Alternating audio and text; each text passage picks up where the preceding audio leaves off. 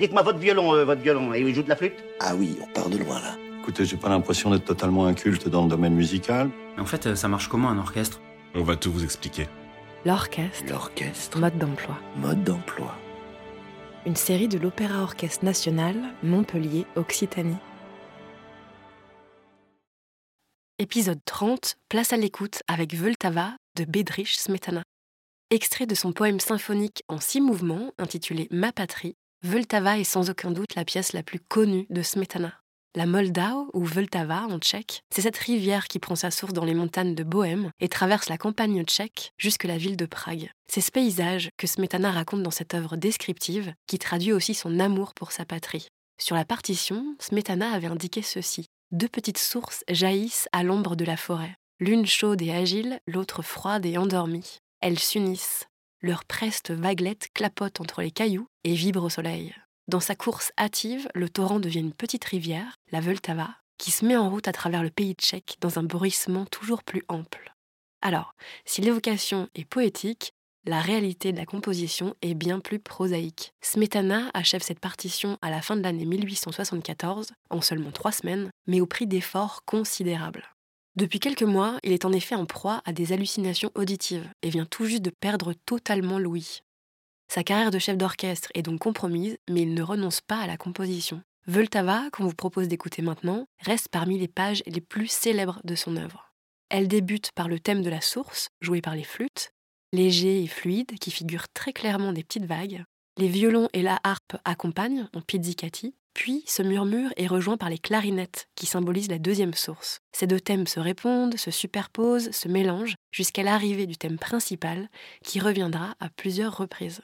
Voici donc Vltava, interprété par l'Orchestre national de Montpellier, sous la direction d'Ariane Matiak.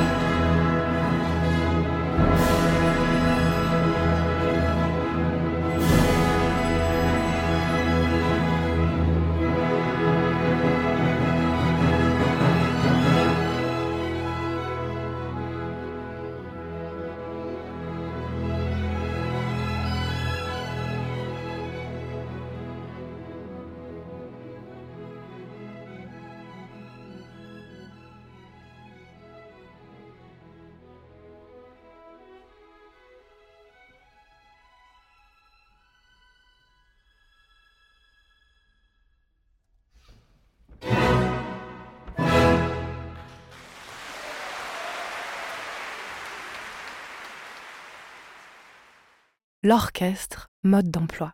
Retrouvez chaque semaine de nouveaux épisodes sur le site de l'Opéra Orchestre Montpellier et sur toutes les plateformes de podcast.